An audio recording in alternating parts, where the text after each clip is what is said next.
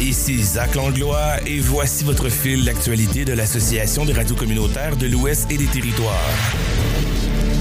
La Saskatchewan menace de ne plus payer une partie de la taxe fédérale sur le carbone. Scott Moe affirme qu'à partir du 1er janvier, la société d'État Sask Energy cessera de percevoir et d'envoyer l'argent de la taxe fédérale à moins qu'Ottawa n'offre une exemption pour la province. Le gouvernement fédéral peut dire que c'est illégal, reconnaît le premier ministre dans une vidéo publiée sur les réseaux sociaux. Dans la plupart des cas, je serais d'accord, mais c'est le gouvernement fédéral qui a créé deux classes de contribuables en offrant une suspension pour le chauffage au mazout, une telle exemption ne bénéficie réellement qu'à une seule partie du pays et exclut la Saskatchewan. Le premier ministre du Canada, Justin Trudeau, a annoncé la semaine dernière une suspension de trois ans de la taxe sur le carbone sur le système de chauffage au mazout. Cette mesure vise à aider les Canadiens à faire face au coût de la vie. Une telle suspension bénéficie principalement aux provinces maritimes où le mazout est l'une des principales sources de chauffage. La chef du nouveau Parti démocratique de la Saskatchewan, Carla Beck, considère que l'exemption relative au chauffage au mazout est particulièrement inéquitable pour les habitants de la province. Lundi, l'Assemblée législative de la Saskatchewan a adopté à l'unanimité la motion déposée par le nouveau Parti démocratique qui demande aux dirigeants fédéraux de supprimer la taxe sur le carbone pour toutes les formes de chauffage domestique. Ordonner à Sask Energy de ne pas percevoir la taxe fédérale sur le carbone est une mesure extraordinaire, mais justifiée si l'on ne parvient pas à trouver un accord pour rétablir l'équité, affirme la chef néo-démocrate. La semaine dernière, la première ministre de l'Alberta, Danielle Smith, et son homologue saskatchewanais ont affirmé que la mesure proposée par Justin Trudeau ne répond pas aux besoins d'abordabilité des habitants de l'Alberta et de la Saskatchewan.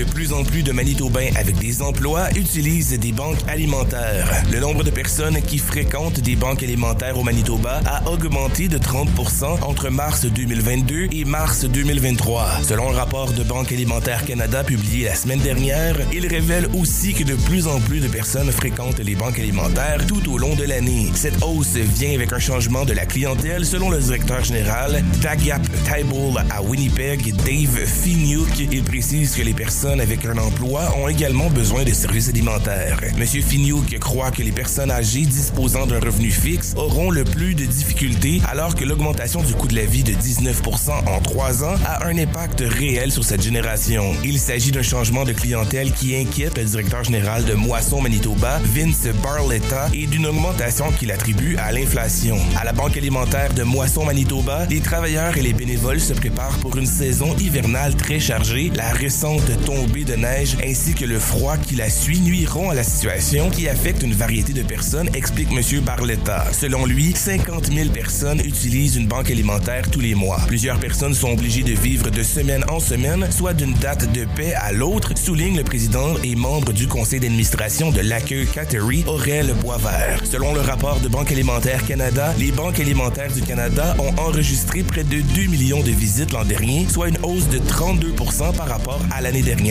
Il réclame que le gouvernement donne des octrois aux banques alimentaires, commençant par Moisson Manitoba, qui pourrait distribuer les ressources à travers la province.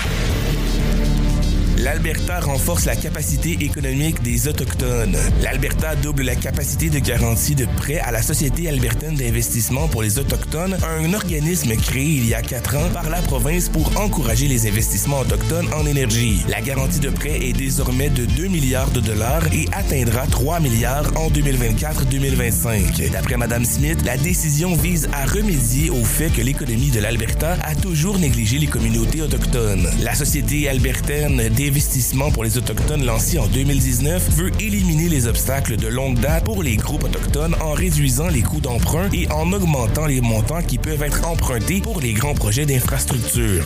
Rick Wilson, ministre des Relations avec les Autochtones de l'Alberta, rappelle que la loi sur les Indiens ne permet pas aux Premières Nations d'utiliser leurs terres comme garantie et qu'il leur est difficile d'emprunter des fonds pour de tels grands projets. Shanna Martineau, PDG de la Société albertaine d'investissement pour les Autochtones, affirme que depuis 2019, l'organisme a aidé 27 communautés autochtones à investir plus de 500 millions de dollars dans des projets d'infrastructure à grande échelle en Alberta. L'annonce de l'Alberta survient quelques semaines après que Greg Ebel, le grand patron de la compagnie énergétique Enbridge, a plaidé pour un programme national de garantie d'emprunt pour les Autochtones en notant que ceux-ci n'ont souvent pas accès aux capitaux. À cette occasion, Nilo Edwards, le directeur général de la Coalition des Premières Nations pour les grands projets, un groupe de plus de 130 nations, a déclaré que la loi sur les Indiens avait toujours empêché les Premières Nations de participer au courant dominant de l'économie car ils n'ont pas le niveau de capital à risque requis pour obtenir un bon taux d'intérêt.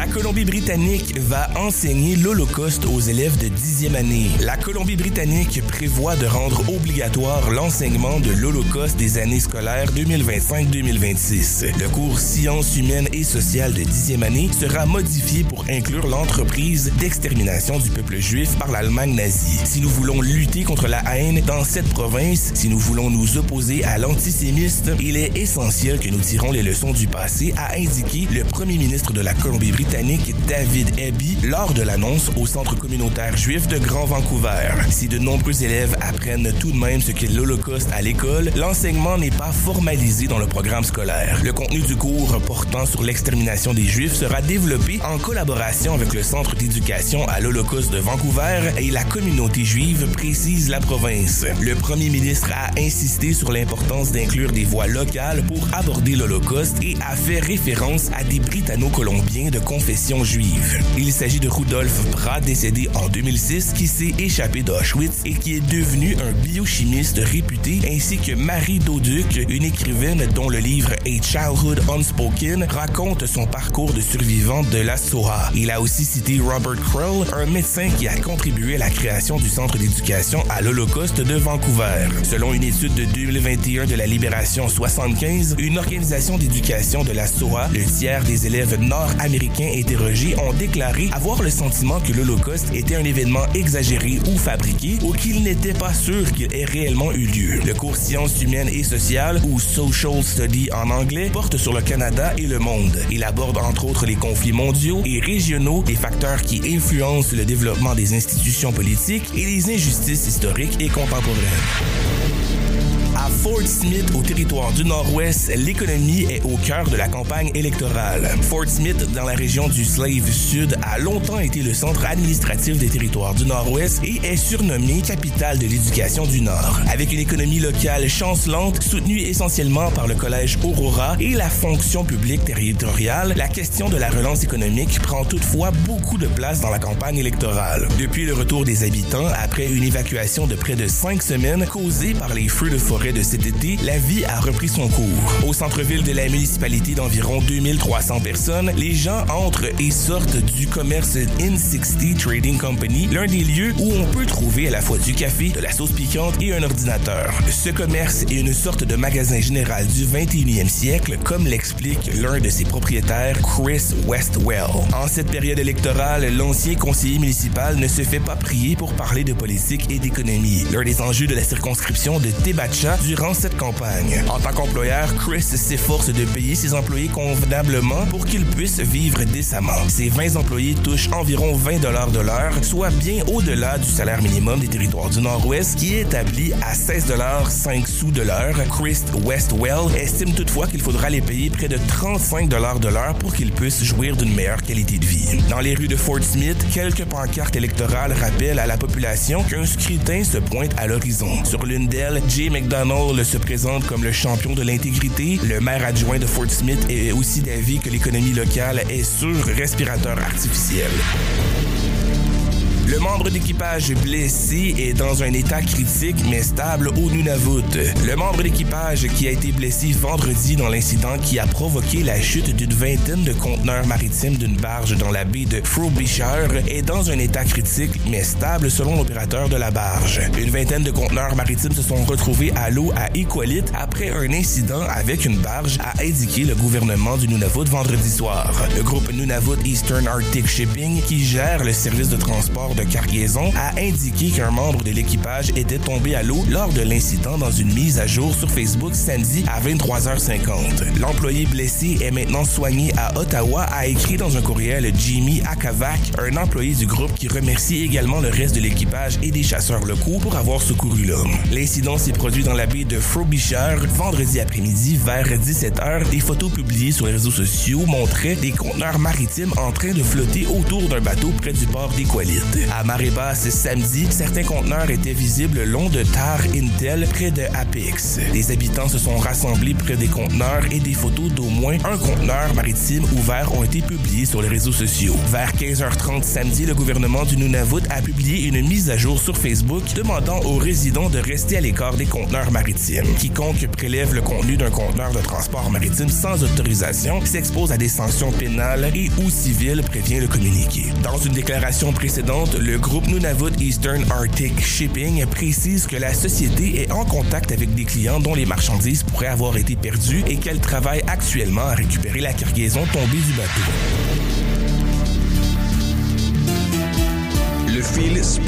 La faible fréquentation au match des Jets de Winnipeg est une source d'inquiétude. Le centre Canada Life est de plus en plus déserté par les partisans des Jets de Winnipeg. Devant ce manque d'affluence, certains partisans craignent le pire. Mardi, 11 136 personnes ont assisté à la victoire de 4 à 2 des Jets contre les Blues de Saint-Louis. L'équipe de hockey n'a jamais eu aussi peu de spectateurs depuis son retour dans la capitale manitobaine en 2011, sans compter les années de restrictions sanitaires. Sur les réseaux sociaux, ce triste record est une source d'inquiétude.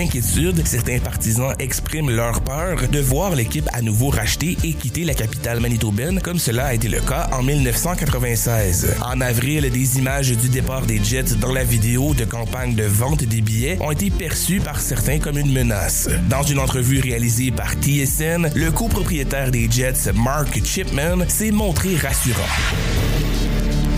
Oilers s'imposent contre les Flames de Calgary dans la classique Héritage. La Ligue nationale de hockey a célébré le 20e anniversaire de la classique Héritage en présentant un match au stade du Commonwealth à Edmonton où a été disputée la première partie en plein air durant la saison en novembre 2003. La température était beaucoup plus clémente qu'à l'époque. Lors du duel entre le Canadien de Montréal et les Oilers d'Edmonton, on avait enregistré un mercure de moins 18 degrés. Lors de la mise au jeu entre les Oilers et les Flames de Calgary dimanche, il faisait 3 À son retour au jeu, après deux matchs d'absence, le capitaine des Oilers, Connor McDavid, a récolté une mention d'aide. Evander Kane a enregistré un but et deux aides pour permettre aux Oilers de remporter ce premier volet de la bataille de l'Alberta 5 à 2. Une foule de 55 411 spectateurs a assisté à la rencontre. Ils étaient 57 167 il y a 20 ans.